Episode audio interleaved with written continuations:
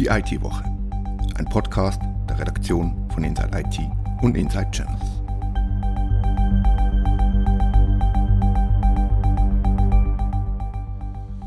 Willkommen zur neuen Ausgabe von Die IT-Woche. Wir reden über Spionage und Swisscom. Aber außer dass unser erstes Thema mit Smartphones zu tun hat, gibt es keine Gemeinsamkeiten. Mein Name ist Rita Vogt. Redaktionsschluss für diese Ausgabe war Donnerstag, der 9. Dezember um 18 Uhr. Katharina, wir sind heute nur zu zweit. Gehen uns langsam die Themen aus? Ja, ich würde sagen, so langsam beginnt. Du würdest es saure Gurkenzeit nennen. Ich nenne es eine vorweihnachtliche Ruhe. Die Geschichten werden definitiv rarer jetzt in der Adventszeit. Wir müssen uns halt unsere Hörerinnen und Hörer anrufen und die heißen Branchenstories erzählen, oder? Ja, genau, ja. Input ist also jederzeit willkommen. Für mich war diese Woche ein Aufregerthema die Spionagevorwürfe an eine Zuger Firma namens Mito. Was ist da genau passiert? In einem Bericht haben Investigativjournalisten vom äh, London Bureau of Investigative Journalism und von Bloomberg News schwere Vorwürfe gegen eben diese Firma erhoben, beziehungsweise Prozesse gegen einen der Mitgründer. Mito hat zwar ihren Hauptsitz in Zug, laut den Berichten aber ist ein Großteil der rund 250 Leute in Deutschland und neuerdings auch in Serbien tätig. Ist das eine Briefkastenfirma, demzufolge? Das weiß ich nicht. Es gibt ein paar Berichte, dass Büros vorhanden sind. Ich bin jetzt selber nicht nach Zug spaziert und habe mir das angeschaut. Es ist ein Klischee oder die Zuger Adresse, aber ich weiß es nicht. Ja. Aber was man sicher sagen kann, die Firma, obwohl sie relativ groß ist äh, und hier in der Schweiz sitzt, war mir bislang vollkommen unbekannt, aber zählt alle großen Tech-Konzerne als Kunden und unterhält Verträge mit Telcos weltweit, auch mit den drei in der Schweiz. Und was macht Mieter für diese Tech-Konzerne? Sie bieten Services, unter anderem für den automatisierten SMS-Versand. Das ist so das normale Business das sie betreiben. Und der Vorwurf im Bericht ist jetzt eben, dass einer der Mitgründer die Zugänge, die er zu den Netzen hatte, über die Verträge mit den Telcos ausgenutzt habe und so habe er es ermöglicht, eben Überwachungsservices anzubieten, um etwa den Standort von Mobilfunktelefonen zu überwachen. Also ist ein Betrug, Betrugsfall, kann man das so sagen? Oder? Ich weiß nicht, ob man das Betrugen nennen darf. Missbrauch zumindest. Missbrauch darf man sicher sagen. Im äh, Bericht wird das Ganze Alternative Service genannt. Mito selbst hat Stellung bezogen und will also ganz klargestellt haben, dass sie kein Überwachungsservice bieten ähm, und sie seien schockiert über die Vorwürfe gegen die Firma respektive gegen den Mitarbeiter. Erinnert mich ein bisschen an, an Donald Trump und die Alternative Facts. Ja, genau, ja, genau.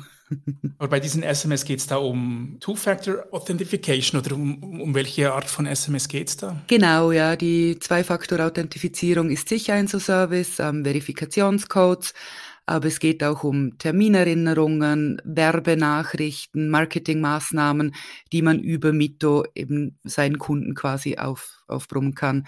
Zu den Kunden gehören, wie gesagt, die großen Tech-Firmen, Google, Facebook, Alibaba.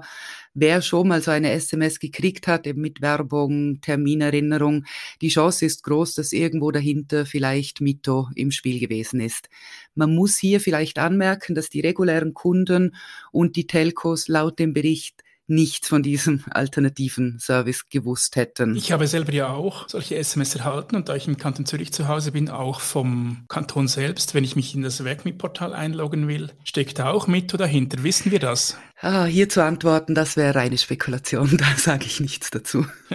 und sonst, was, was sagt Mito selbst? Ja, eben wie gesagt, sie wollen ganz klar festgestellt haben, dass sie kein separates Geschäftsmodell bieten, mit denen Personen oder deren Geräte überwacht werden.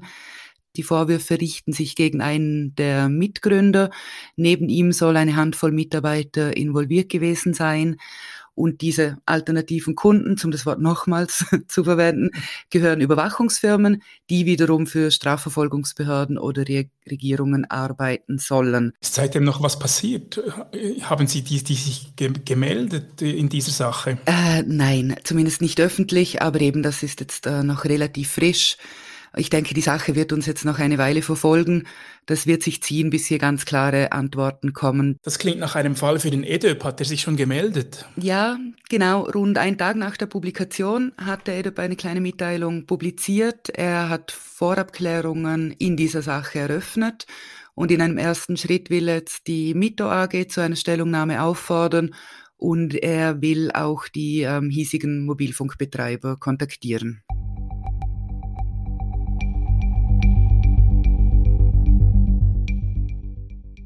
Und jetzt versuche ich ganz elegant den Bogen zu schlagen, denn Reto, auch diese Woche hat dich ein Mobilfunkbetreiber beschäftigt. Das ist richtig. Danke für den Steilpass. Ich werde den gleich verwandeln. Und zwar ist es tatsächlich so, dass die Swisscom vor dem Bundesgericht zumindest eine kleine Niederlage einstecken musste. Das Bundesgericht hat entschieden, dass der Wunsch der Swisscom nach Aufschieben der Wirkung im Streit um den Glasfaserbau widerspricht oder nicht entspricht, mhm. besser gesagt. Und das bedeutet, dass die Swisscom vorerst nicht im Einphasermodell weiterbauen darf, sondern auf das definitive Urteil warten muss. Auf was geht dieses Zwischenurteil zurück? Um, um was für einen Gerichtsfall geht es hier? Es geht um den Fall, dass Init7 gegen Swisscom geklagt hat. Im Falle des Glasfaserbaus. Swisscom baut im Einphasermodell und Init7 beharrt darauf, dass ursprünglich das Vierphasermodell vereinbart worden sei am, am runden Tisch damals. Und jetzt läuft da seit Jahren, kann man sagen, ein Streit und die Swisscom hat angefangen, nur noch eine Glasfaser zu verlegen und das bedeutet einen Wettbewerbsnachteil, sagt Init7. Was ist hier der Nachteil für Init7 oder andere Betreiber, die hier auf die Swisscom-Leitung möchten? Der Nachteil ist, dass sie nicht auf die, auf die nackte Faser zugreifen können und,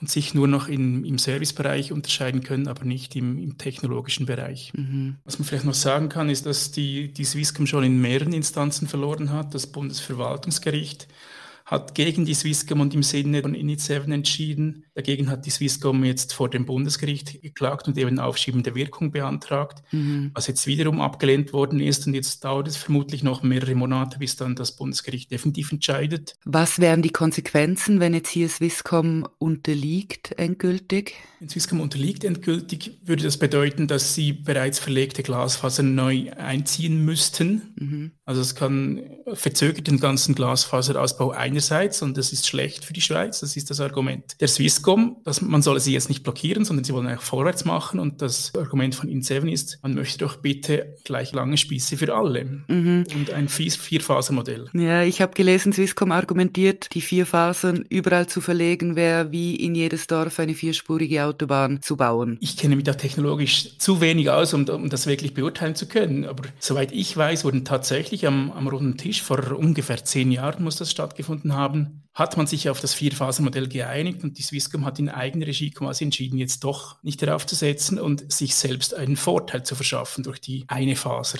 So zumindest das Argument der Gegner. Genau. Und wir können gespannt sein, was da noch passiert. Und es läuft gleichzeitig noch ein Hauptverfahren bei der, bei der WECO. Da wird eine Verordnung erwartet. Und da geht es dann darum, welche Technik Swisscom verbauen soll in der ganzen elend komplizierten Geschichte. Kennst du hier einen Zeitplan, wann, wann da ein Urteil vorliegen wird? Nein, also es, aber das kann noch, auch noch Monate bis Jahre dauern. Also das wird uns als Journalisten einerseits und uh, die Schweizer Konsumenten andererseits bei der Nutzung der Glasfaser und vor allem Init7 und Swisscom noch lange, lange beschäftigen mhm. und die Gerichte natürlich auch. Und wir werden demnächst die Gelegenheit haben, mit dem Technikchef von Swisscom ein Interview zu führen mhm. und werden ihn nach dieser Sache befragen. Und stay tuned. Genau, dann sind wir gespannt auf die Argumente von Swisscom, die es dann bald bei uns zu lesen gibt. Das war die IT-Woche, ein Podcast der Redaktion von Inside IT und Inside Channels. Danke vielmals fürs Zuhören.